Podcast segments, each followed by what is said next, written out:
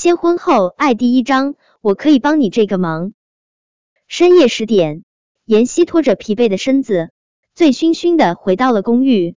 今晚之后，她就要结婚了，所以找了几个朋友一起举办了个告别单身的 party。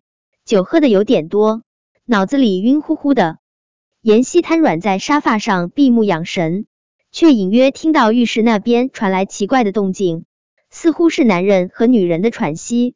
他摸索着步子走过去，靠在墙边。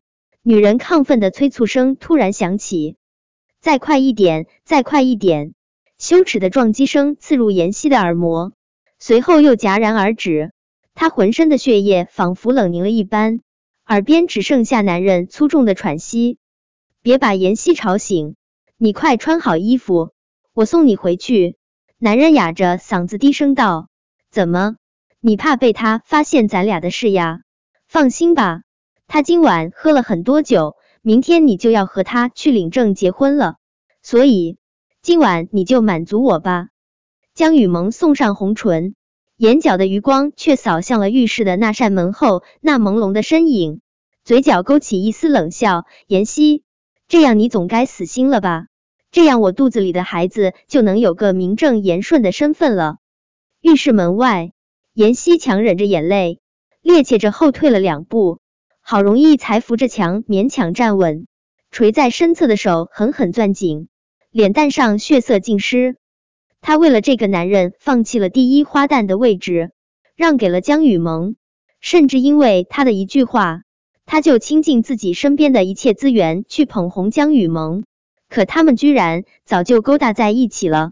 浴室里激战还在继续，过了许久，动静才渐渐小了下来。妍希悄声躺回了沙发上，克制着内心翻涌的痛楚。过了片刻，江雨萌挽着男人的臂弯离开公寓，而妍希躲在窗帘后面，亲眼看着那二人相依相偎的坐上车，她的心疼的要碎了，眼泪猛地从眼眶中滑落。那个男人不是承诺她明天去民政局领证吗？他准备如何收场？妍希心中一片凄凉和讽刺。几乎是一夜无眠，他既痛又恨。第二天，他还是按照约定驱车前往民政局，想知道白洛凡会如何对待他。约定的时间到了，白洛凡不见人影。妍希在走廊又等了一个小时，终于接到了电话：“小希，江雨萌替你培训新人的时候受伤了，我现在必须过去处理。至于登记的事，我们改天吧。”呵，他说的如此轻松。妍希攥紧电话，狠狠挂掉。从昨晚发现真相之后，他就已经不打算结这个婚了。改天，他做梦吧。既然江雨萌比他和他数年的感情都要重要，那就祝这对渣男贱女白头偕老。妍希转身要走，却在门口发现一辆豪华轿车陡然在不远处停下，一个身材高大的男人走下车。一边往这边走，一边抬手摘鼻梁上的墨镜。墨镜摘下的瞬间，世间的一切仿佛在这一刻都黯然失色。他给人一种极其神秘的压迫感，犹如帝王般的气场扑面而来。妍希立刻想到，他们曾经在一次品牌活动上见过。他是大华娱乐的总裁江墨琛。时隔两年，他的气势依然风采如旧。那身剪裁合身的西装，衬得他身姿颀长，浑身散发着疏离的禁欲气息。总裁，还是联系不到穆小姐，要不要派人去接？江墨琛的助理低声询问。不需要，我不会等一个连结婚都不守时的女人。话音落，他的脸色很不好看，破人的眉峰渗着冷意。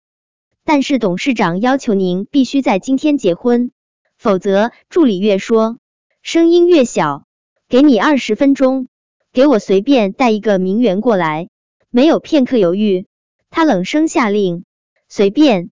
妍希眸子微闪，江墨琛要随便找个女人结婚，而他面对未婚夫的背叛，也需要找一个可以依附的男人，狠狠的打他白洛凡的脸。他就是要告诉白洛凡，即使没有他。他妍希也可以找到一个更加优秀的男人，让他后悔。妍希心下一忖，快步的迎上江默琛。江总，如果你暂时找不到新娘子的话，不如考虑下我如何？自我介绍下，我是妍希。时间在这一刻静止，江默琛不由得眉头拧起，目光落在面前纤瘦笔直的身影上。